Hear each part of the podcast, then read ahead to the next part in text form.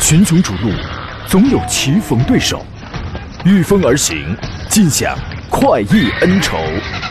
享受人车合一的至臻境界，你首先需要选对最合适的宝马良驹。精彩汽车生活从这里开始。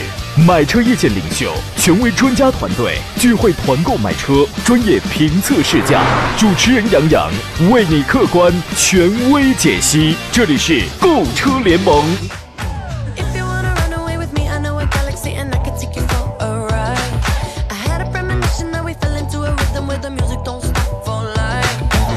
来，诸位，欢迎在星期二的上午时分如约收听山东交通广播。此刻开始全省直播的专业汽车节目《购车联盟》，我是杨洋，在济南问候全省的汽车朋友。临近年关了啊，要劝大家要注意休息，注意劳逸结合，注意防护，注意饮食。我呢就是一个反面教材。昨天早上呢，我来都来单位了啊，临了了，临上节目了，胃突然不舒服啊，遂只能临时退场。所以在此给大家来这个表示抱歉，来解释一下。昨天我们那个车友群里还有朋友还说，怎么又换人了是吧？临时出现了突发的情况啊，临近年底啊，大家可能这个生活节奏会加快，然后也会比较忙碌，还是要注意一些问题啊。今天呢，我们探讨一下选车还有买车的问题。节目热线已经开通，有两路号码，分别是零五三幺八二九二六零六零或零五三幺八二九二七零七零，还有一些网络互动方式。其一呢，你可以在山东交通广播的微信公众平台当中选择相应的菜单栏收听收看我此刻的音视频的双直播。其二呢，您还可以通过杨洋侃车的微信公众号，节目以内、节目以外都可以通过这个跟我来联系，发送你的这个问问题，我会亲自给你回复。另外呢，还可以给他发送“进群”两个字，添加到我个人的粉丝群里面来。呃，除此以外，您还可以在抖音呢，在快手平台搜索“杨洋侃车”，关注一下。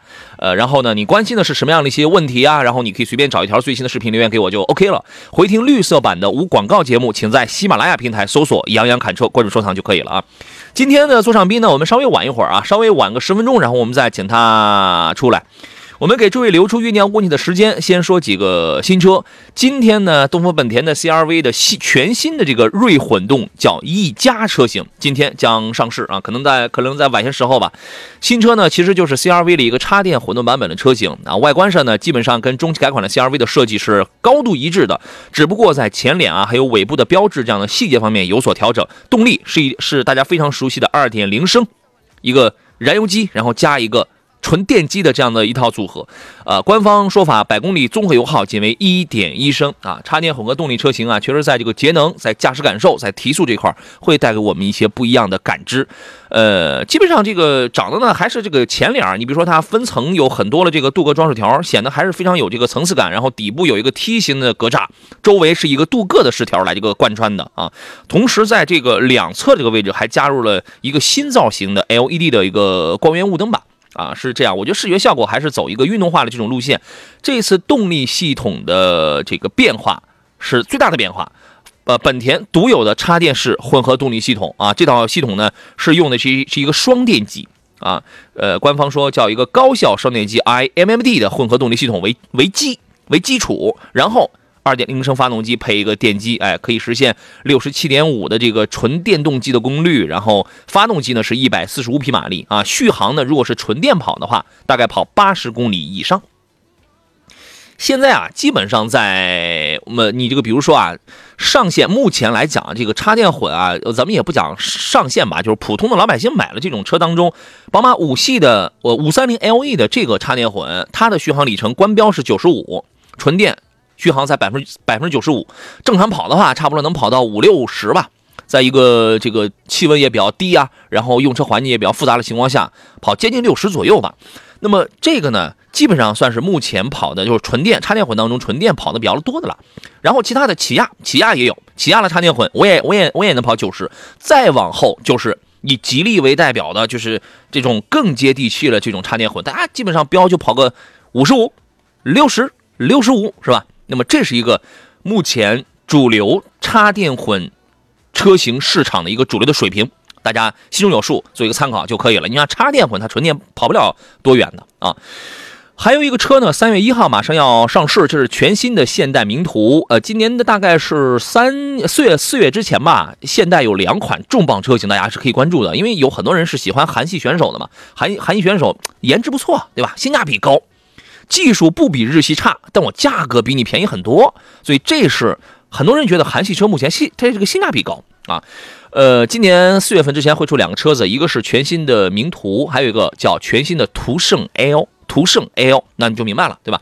我们说名图啊，名图会出这个燃油版，还有纯电版，都会在三月初上市。燃油版车型现在已经开启预售了，预售价格是十三万五千八到十七万五千八，这个基本上跟上一代名图刚一上市的时候那个价格是基本保持一致了。但这个车预留了至少三万的这个终端市场市场优惠，短期之内肯定实现不了。但是你参考一下现在的名图卖的那个白菜价，呃，那你就可以估出来的啊，而且它一定会。超不过索十的这个定价啊，所以说你就可以参考一下。你看索十现在这都哐哐了，这都优惠五位数了，是吧？外观方面呢，它也是用了家族的最新的设计风格啊，十分有这个辨识度。然后用一个下沉式的发动机，发动机舱盖的那种线条，整车比较的俯冲，比较的俯冲，运动感这个是增强的。然后呢，配置不一样的话，造型这个中网的造型也不一样。哈，这个由由您自己去选择。车身尺寸是加大的，车长在四米七八，轴距是两米七七啊，也是一个 L 版的车型。内饰方面呢，还是侧倾式的啊，倾向于偏驾驶员一侧的这样的一个风格。贯穿式的空调出风口，就是给你的横向拉宽的这个视觉感受是，哎，这个车这个内部的这个比较的宽敞啊，比较的明亮哈。用这个拉宽的视觉感受，我跟你讲，在这个造型方面，为什么像途观 L 这样拉宽的中网连起来雾灯，拉宽的这个。机这个前机舱盖就让人感觉这个车大气磅礴，这是设计方面的一个视觉，给你营造一个视觉的这种感受。也有双十二点三英寸的液晶显示屏啊，其中这个中控液晶屏还有什么手机互联、语音控制、高精地图，而且还支持手势控制。我不知道这个是不是跟 BMW 一样，手势控制这个也是要选装的，可能也能实现一些最基本的功能吧。动力方面呢，全新一代的名图燃油还是排量这块只是新增了一台 1.5T 的发动机，呃，用1.8升。很很传统，对吧？还有一个 1.5T 的发动机，那么这个发动机也大家都这个非常熟悉了，是吧？索十上，索十的低版本车型上也在用这个143匹跟170匹配 CVT 的变速器啊，1.8升的配 CVT，1.5T 的配一个七速的双离合变速器。这套双离合，实话实讲，在索十上开起来还低低档低速，还是还是有顿挫的啊。呃，我觉得。呃，很有可能，我不太相信他会做一个很大的一个在调教方面会做一个很大的改变，因为我觉得这个很难，这个比较的难，所以说呢，大家可以去尝试一下，去看一下试一试。呃，同时呢，还会出一个纯电版的车型，纯电版车型就是油呃传统的这个油改电嘛，然后在造型方面会有一些设计，比如说啊这个中网啊封闭啦。是吧？下边有个贯穿式的进气口，呃，整车呢就是比较简洁啊，比较科技。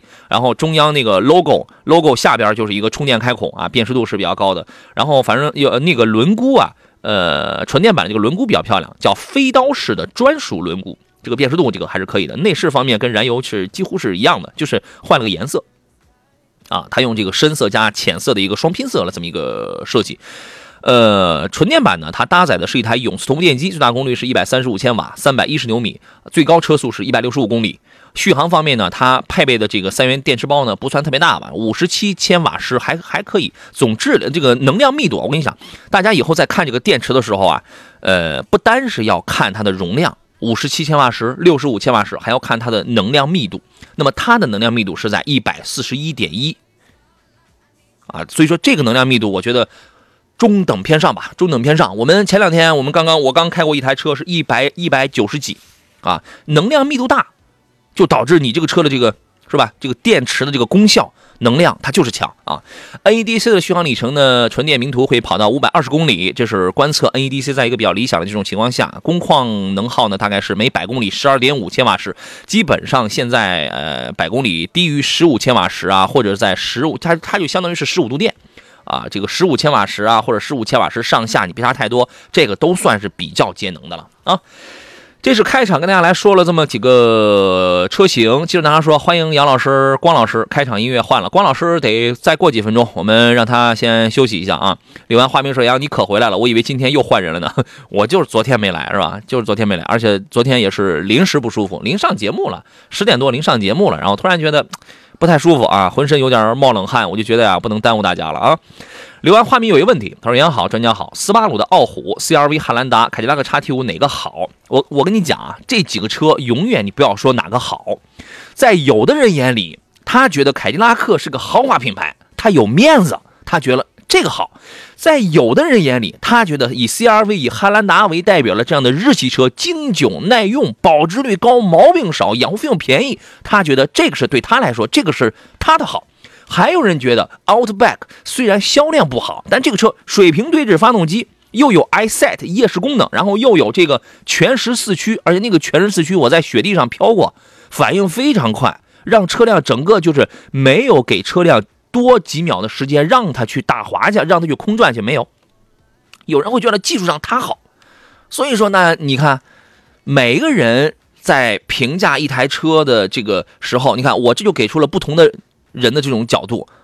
我们说一个东西好，它角度它是不一样的，对吧？说要求操控动力百公里加速，谢谢，嗯。我觉得是这样，你如果考虑点这个加速啊、操控的话，我个人觉得这里边凯迪拉克的 XT5 跟傲虎这个要好一些，好吧？尤其这个傲虎啊，你别看它加速不算是多快，但是这个车我们讲一个一，我们讲什么是操控？操控不只是指的是零呃零百的这种加速啊，它是你车辆的整体感怎么样？你的悬架调教、你的响应、你的循迹性、你的指向性、转向性，操控是一个非常大的概念。但是现在被老百姓给聊窄了，就是说，哎，就是加速好，这个就叫这个就叫操控。其实不是，你开的车越来越多的话，你又那么你就会觉得这个操控是一个非常复杂的概念啊。这在这里边相对操控好的是傲虎跟凯迪拉克的 XT 五，XT 五呢这个车操控也不错啊，但是整个的它要更偏硬一些啊，而且关键是后排座椅也硬，悬架也硬。呃，我建议你在这两个车里边来挑一挑。斯巴鲁呢，虽然不是一个豪华品牌，但这个车是很有乐趣，很有乐趣，好吧？我觉得你可以琢磨琢磨啊。呃，然后路漫漫说，帅阳帮忙分析下传祺的 M 六二七零 T 豪华跟上汽大通的 G 五零一点五 T 的这个豪华，第这个是我家里的第三台车了啊，出游使用，不考虑动力。对，两个车动力应该也应该也都差不多啊。考虑的是什么呢？考虑的是保值。油耗、养护费用啊，重点关注驾乘的舒适性，毛病少。喜欢夏朗可以加有些高，夏朗已经停产了，夏朗应该是今年还是明年会出一个翻新款啊？但是老款的夏朗现在已经是停了，现在已经买不到了。我原来我也讲过，我说夏朗二加三加二这套座椅组合，哇塞，太适合二胎家庭了，是吧？中这个第二排两个座椅，然后绑两个呃儿童宝宝座椅，这就是非常好的，你还能留一个成人椅啊。我们要进入广告了，回来之后咱们聊聊这两个车子啊。田光林说，CRV 插电混发动机工作的时候跟燃油版有什么区别吗？它其实就是燃油版加了一个电机，电机起辅助作用。您收听的是山东广播电视台交通广播。好了，各位，我们继续回到节目当中来啊。路漫漫又补充了一条啊，他说不考虑油耗，不考虑保值。对他看的这两个车呀，一个是这个上汽大通的 G 五零一点五 T 的自动豪华，还有一个是广汽传祺 M 六的一个，也是一点五 T 的啊，型号叫二七零，也是自动豪华，但是这个它是一个六座的，前头那个是一个七座的。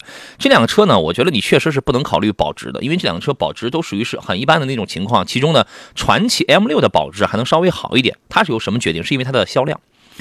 上汽大通的 G 五零呢，这个车呢，虽然看上去啊中大型是吧，四米八二的这种车长，这个比较有派一些，但是销量上，呃，基本上都卖到什么三四线啊什么这样的地方去了啊。这个毕竟啊，呃，实话实讲，不算是一线的自主品牌。那么跟它来比的话，传祺是有希望是可以挤进一线的啊。其实还差点意思啊，但是就是你你能明白我说的这个品牌的这个问题，所以。一旦你从售后、从保值这个角度出发的话，上汽大通是没有优势的。但是你要是不在乎这些，那我们就看这个产品力。简单来讲，我觉得上汽大通 G 五零的这台车的舒适性会更高一些。为什么？这个舒适性不是底盘悬架给你带来的，因为这两个车底盘悬架都没什么好说的，都是前麦弗逊后扭力梁的这个非独立后悬架，是吧？它都是一个一般一般用，它是可以的。但是你看的具体的这两个车上，你来讲的话，G 五零的配置明显要高很多，侧气囊。给你多了，而且你还可以选装啊，你还可以选装一些什么车道偏离预警、车道保持。你看的那个 M 六这些，你是连选装的机会也都没有的，这个叫主动安全啊，这个叫主动安全。然后呢，再说你那个 G 五零呢，用的是三百六十度的全景影像，而你前边那个传祺 M 六呢，可能只有一个普通的倒车影像，啊，它可能这个只有一个这个是吧？同时。G 五零呢，还有主驾驶的电动调节，然后你那个 M 六它可是没有的，包括一些其他的配置，你比如说车载服务啊、GPS 导航啊、什么语音控制啊，在你看的这个这个配置的 M 六上是没有的。所以呢，包括这个大灯啊，大灯你那个 M 六是应该是卤素的，虽然叫豪华版，但如果我没记错配置的话，它是卤素的。呃，人家那个上上汽大通呢，我牌子不行，我牌子不行，但是呢，我深深的知道我牌子不行，所以我给你的东西要多一些，它是 LED 的远近光。啊，这个就是我的观点。动力上两者不大，两者相差不大，差不多都是一点五 T 配一个七档的一个干式双离合这么一个东西，经济性上也不会相差很大的啊。所以说呢，如果你追求的是舒适性，这个东西的话，不考虑的话，不呃不考虑保值，你考虑舒适性这块要更呃多一点的话，那就是 G 五零。但是你要你如果要考虑售后这些东西的话，那这就不好说了，没法预测两个车谁的小毛病少一些，谁的小毛病多一些，这个是无法预测的，好吧？我们从产品力这个角度上，我建议你做出一个你自己的选择。你看一下刚才就因为你版本看了非常的精准，你看一下这些东西对你来说。你关不关注？好吧，说的已经非常细了啊。基本上说，个人感觉买上汽大通的 G 五零啊，还不如买五菱凯捷呢啊。五菱凯捷这个级别啊，这个定位啊，还是要稍微的小一丢丢吧，还是要稍微小一丢丢啊。毕竟这个车现在刚刚上市，时间也是尚短，好吧。呃，我们说一下这个新款的宝马三系吧，因为有很多朋友，这个我之前在节目上说过，二零二一年宝马家族会出一些什么样的车型，跟大家都已经做过前瞻、做过预测了啊。新款三系的售价呢，因为我们是参考的是它刚刚就也就这两天在西班牙市场开始开售的那个三二零 E 的车型，它在海外市场是卖五万零五百欧元，大概是四十万人民币吧。而且计划今年以内陆续开启交付工作，但是它这个价格实际上已经比它上一代在欧洲市场卖的那个时候值多少多少欧元，已经是便宜了。所以根据这个来预测的话，有可能 2.0T 在进入国内之后可能会降价。现在呢，我一直在节目上我就说，现在的三系、现在的五系是一台好的车子，但是有有些价格有一些虚高。价格其实确实是有一些虚高的。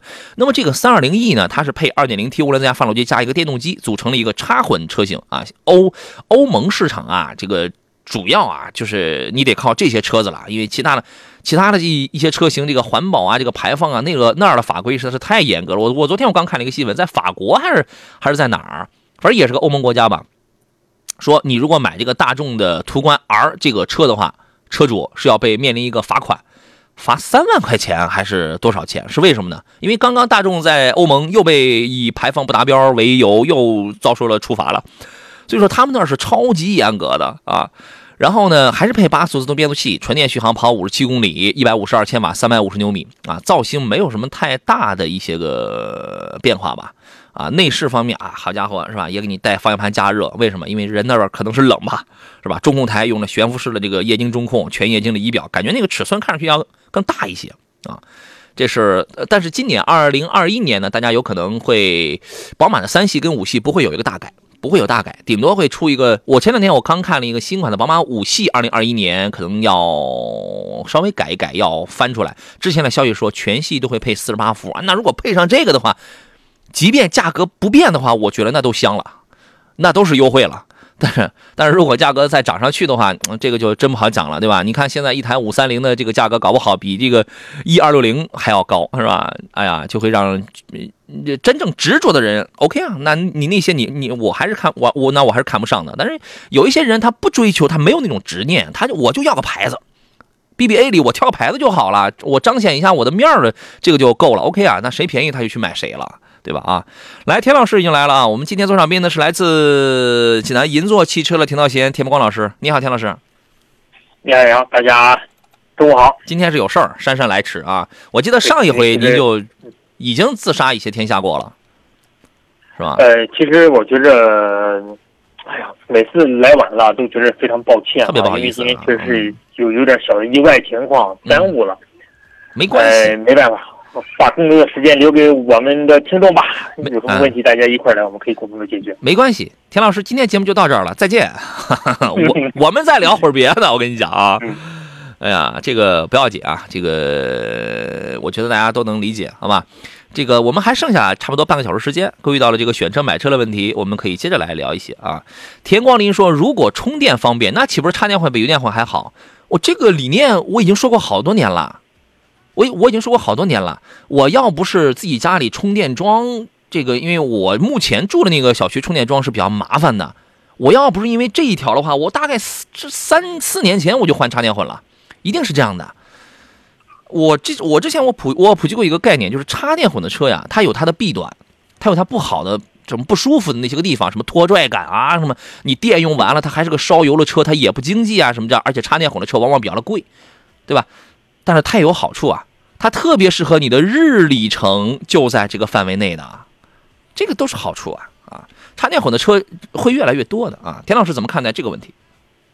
对，插电混呢，它会是一个纯电的一个过渡性产品。嗯，如果说你将未来的充电的设备像今天加油站一样，或者续航里程能达到了一箱油能跑到七八百公里，这么甚至一千公里以上的这种时候，嗯呃，这种混动车型可能慢慢会退出市场，未来会纯电车型会占领市场。嗯，这是一个过渡性产品。它是一个非常好的过渡产品。你如果是担心这个东西的话，那你就买油电混啊，油电混也是一样。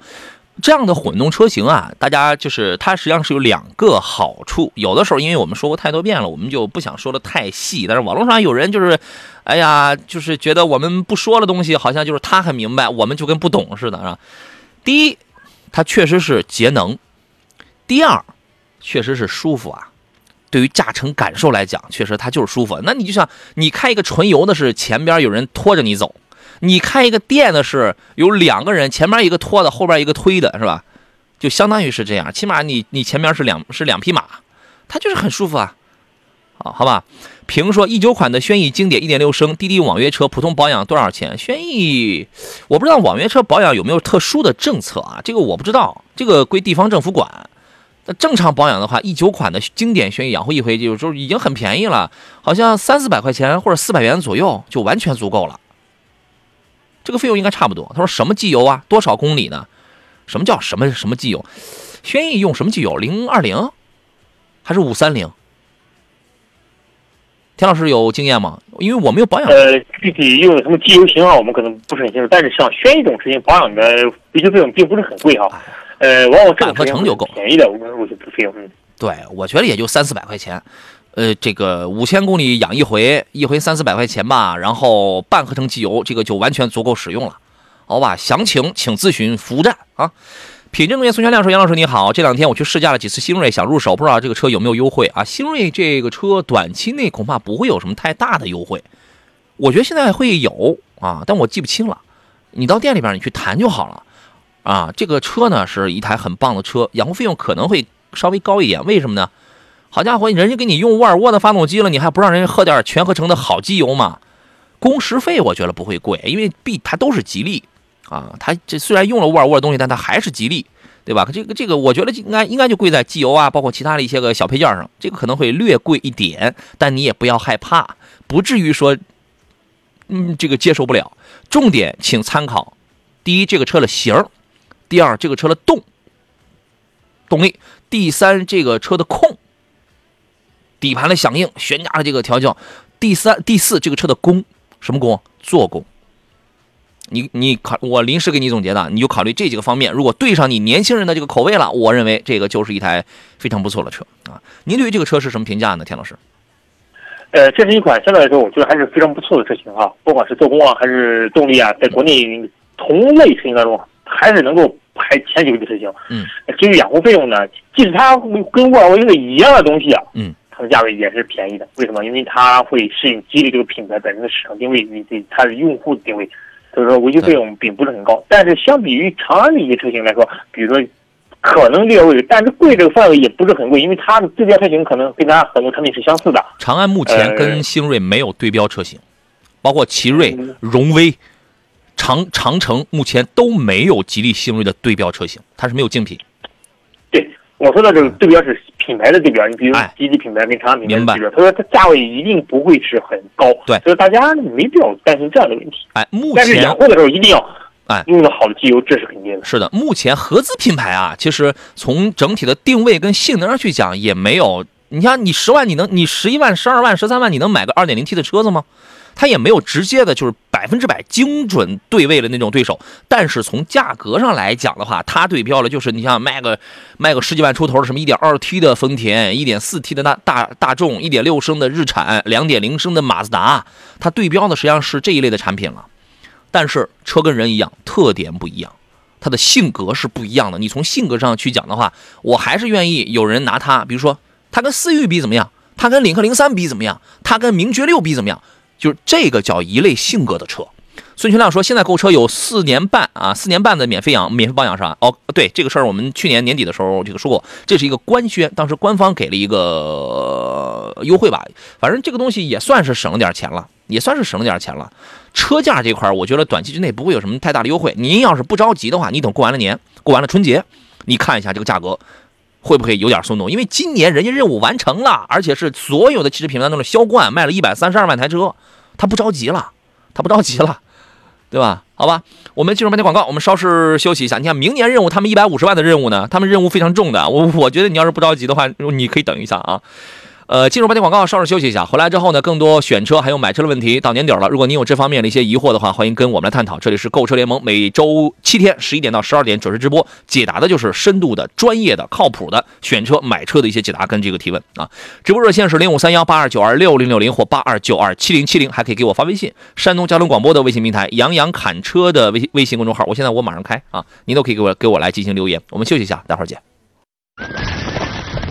群雄逐鹿，总有棋逢对手，御风而行，尽享快意恩仇。享受人车合一的至臻境界，你首先需要选对最合适的宝马良驹。精彩汽车生活从这里开始。买车意见领袖，权威专家团队聚会团购买车，专业评测试驾，主持人杨洋为你客观权威解析。这里是购车联盟。来，诸位，十点三十四，欢迎继续回到星期二，山东小广为您为全省的朋友直播的购车联盟的节目当中，我依然是杨洋。遇到了选车买车的问题，剩下半个小时，参与方式我不再赘言了，欢迎跟我们来进行探讨啊！给大家推荐一下神采尽燃汽油添加剂啊，这个是添到油箱里边，然后随时清除油路的这个积碳的，这个效果是非常 OK 的，非常棒，清洁率在百分之九十六。呃，过节期间呢，如果有这个开车出门的计划的话。啊，这个你也不知道从哪儿加油，然后到了这个时节，可能呃怠速热车呀，等等等等吧。因为你只要用油，它就会有它又会有积碳。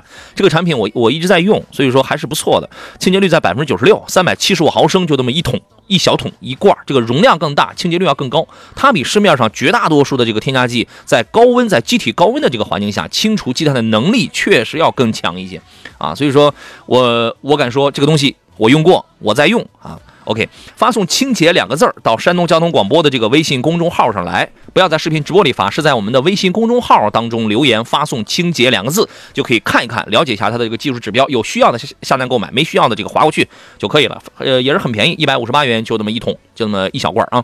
座上宾呢是来自济南银座汽车的田道贤、田木光老师，你好，田老师。你好，杨洋，大家中午好。秒装装饰啊，他问杨洋你好，我呢想入手二一款的宝马五三零，什么时候购买比较合适？我刚才讲了，我觉得还是等春节之后吧。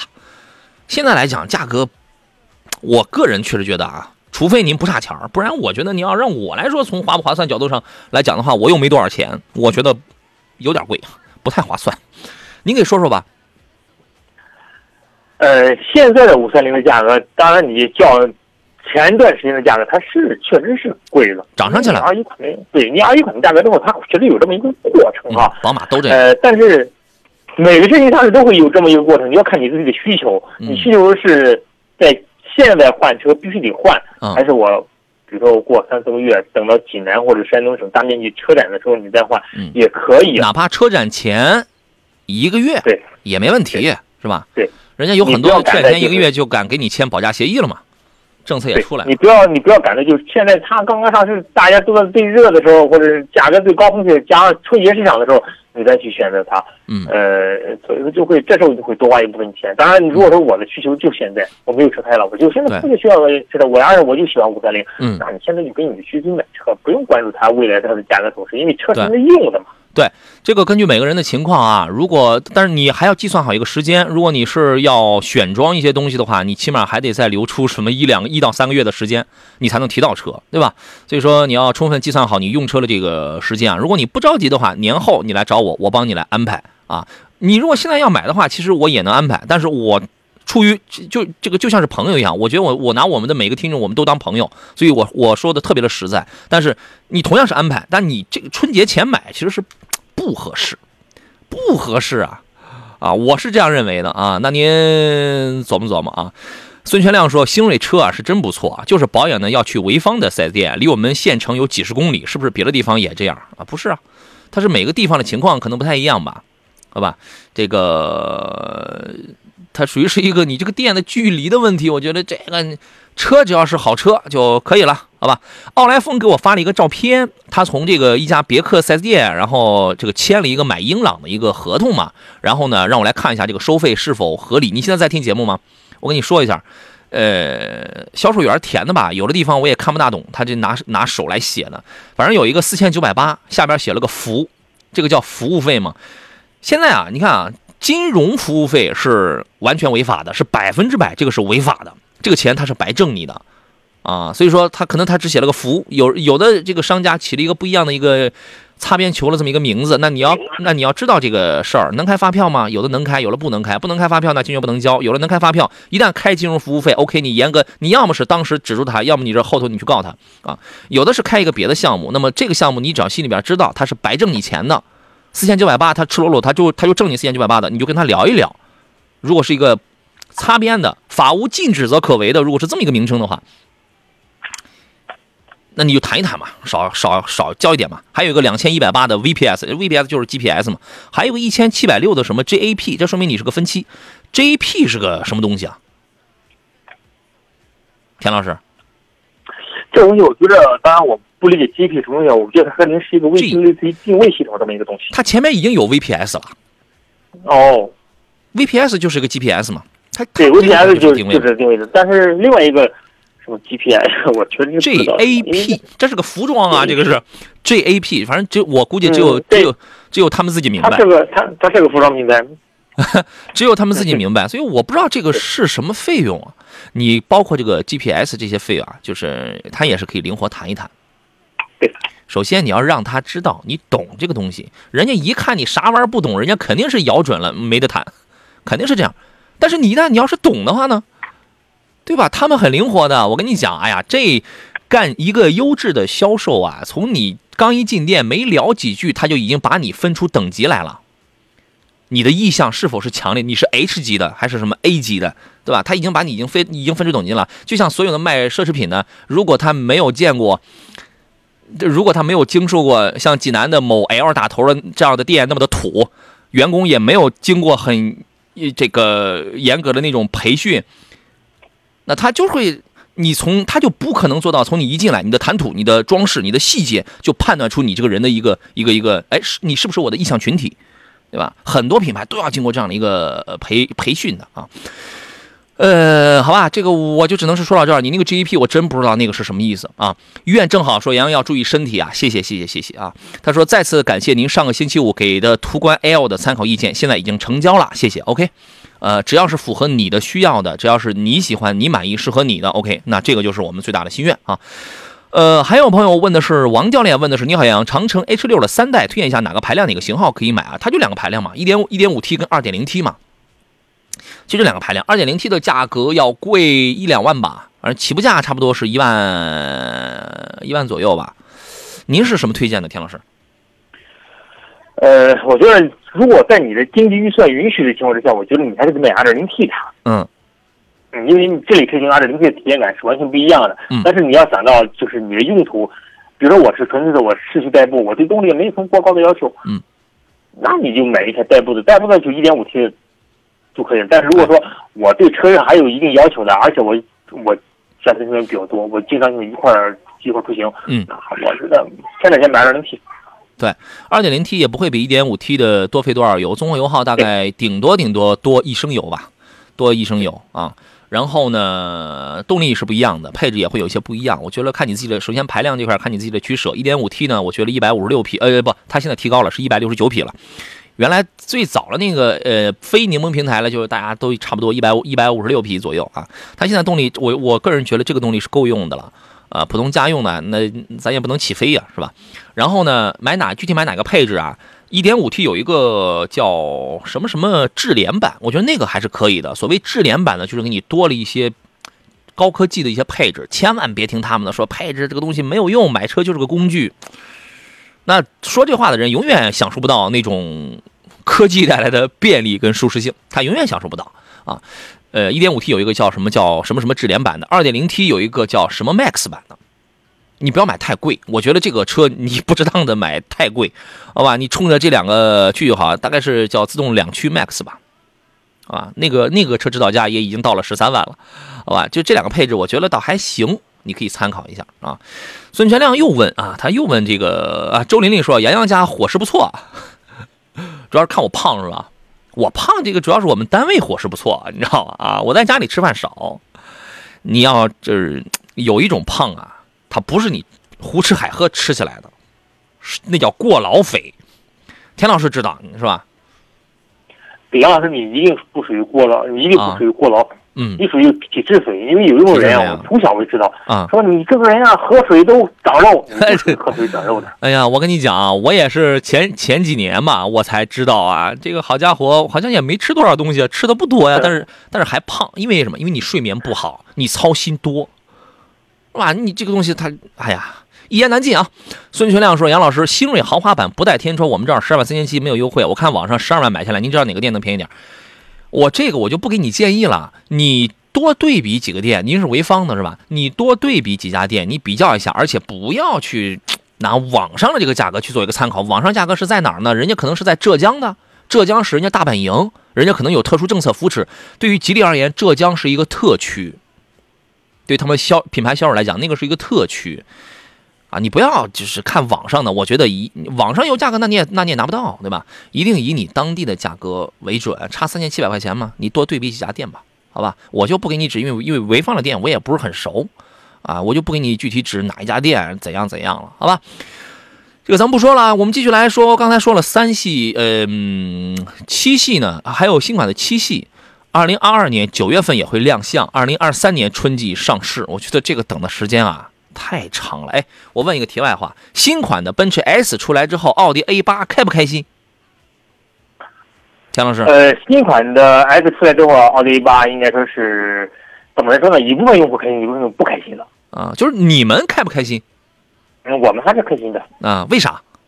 嗯，我们觉得竞争对手并没有你想象中换代的那种意外的东西 带给大家。是吧？你觉得竞争对手本来大家在一个操场上跑，他跑着跑着，他跑到旁边那个小操场上去了，是他就自己玩去了，是吧？好嘞，我们先进他广告、啊。已经走，好了，诸位，我们继续回到今天最后一段的这个节目当中来。来，田老师把您刚才没有说完的，您可以接着讲。呃，其实就是不管每一个产品的换代啊，它用面对的用户群都是不一样的。比如嗯对这一代的奔驰 S 之后，它更年轻了对，更大了，更宽了。嗯，它可能是，但是吧，对于每个人对于外观的理解是不一样的，对，用户理解不一样。但因为现在的就是这样的豪华车，肯定它是也做过市场的这个基调，它肯定是越这个用户群体是越来越年轻的，所以我就跟着这个年龄走，对吧？对它已经跟上一代的东西，它可以，比如说我更年轻化了，这嗯这这是产品这种趋势啊，对肯定会。为什么？因为年轻人在变老，嗯嗯，年轻人也在变有钱，对吧？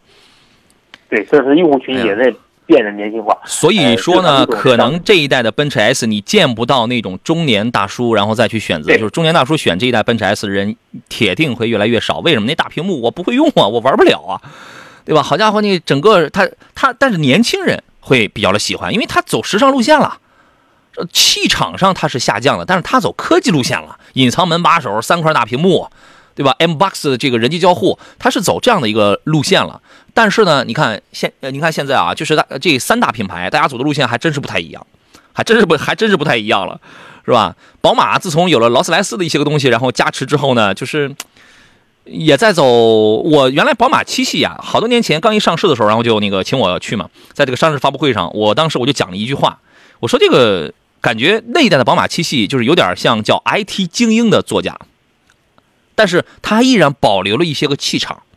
比较强大的那种，比较厚重的那种气场。A 八这个就不用说了，A 八虽然那个中网越改越犀利，怎么样？但整个它的气场是没有变的，这个是一直是没有变化的。S 的这个变化真的是非常大，非常大啊！所以我觉得，呃，不同的年龄段啊，这个不同的口味会有会做出一些不一样的一些个观点吧。我说这个是很正常。我觉得奔驰 S 真的是不太属于半大老头了。你这个年龄段早就超了，你这个年龄段只适合夏利了。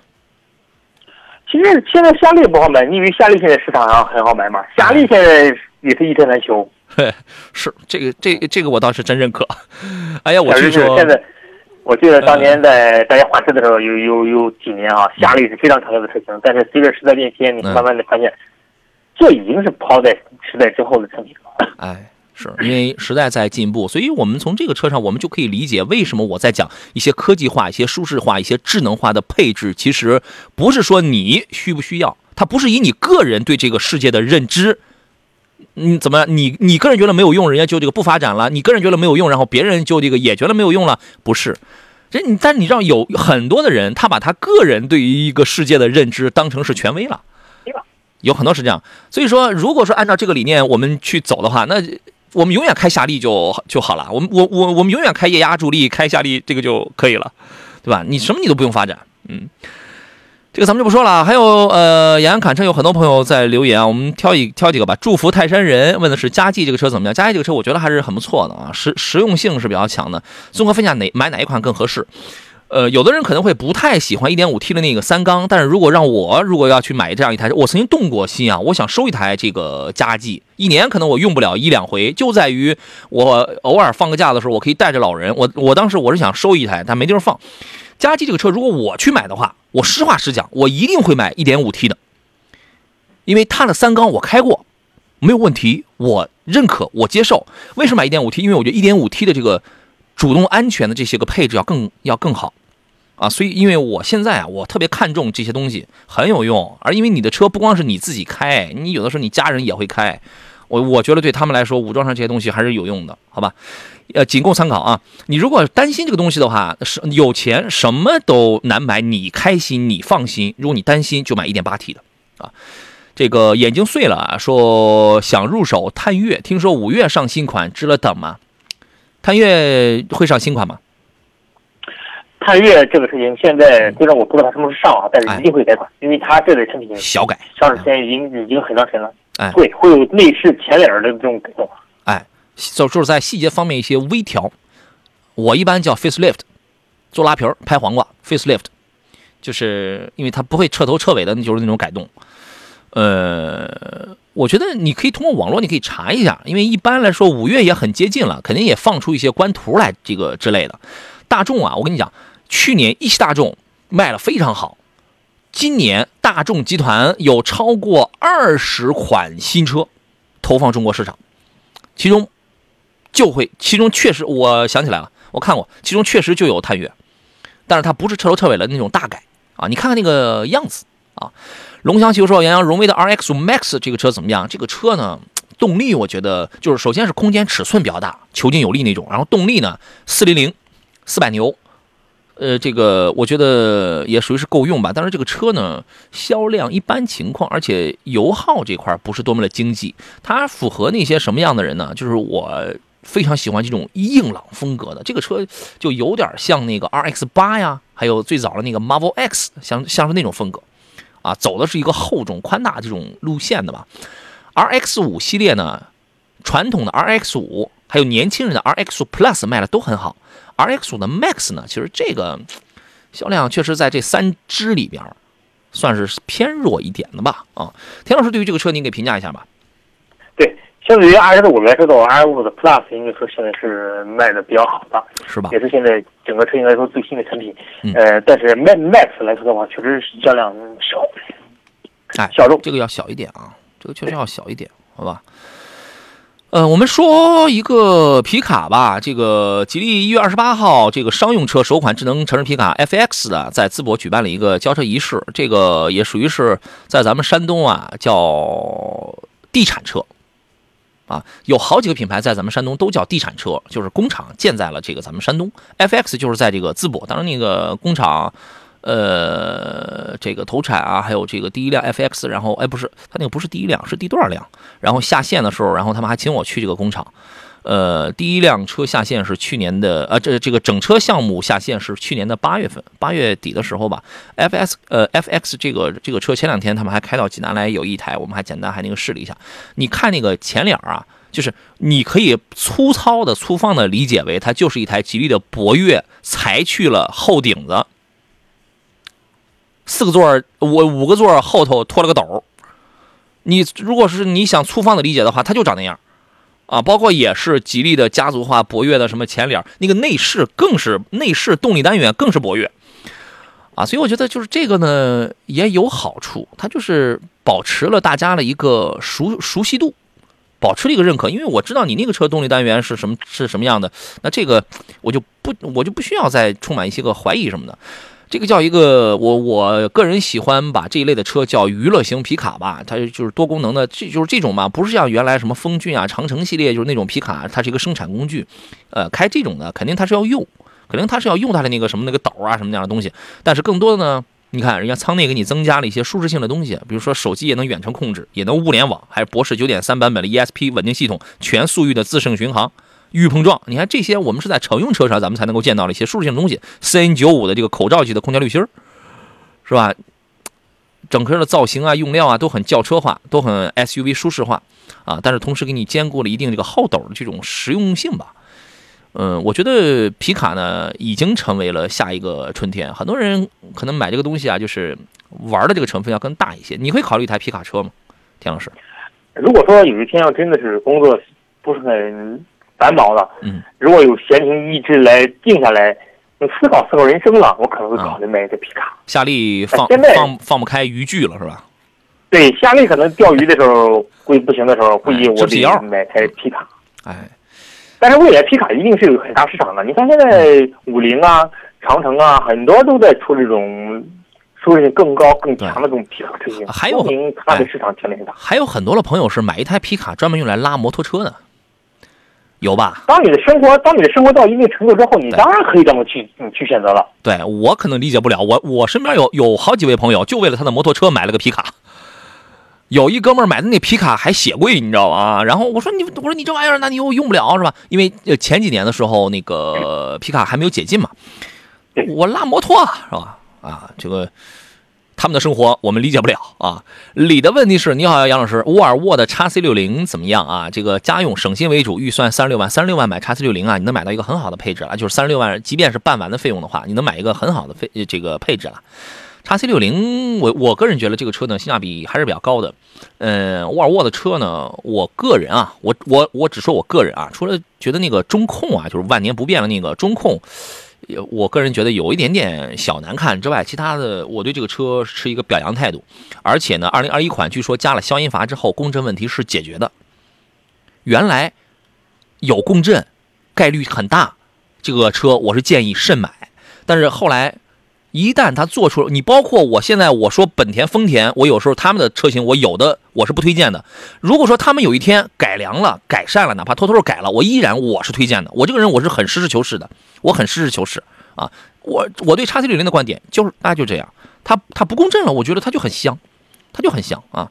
您对于这个车就是它在售前售后的这个表现是一个什么样的评价呢？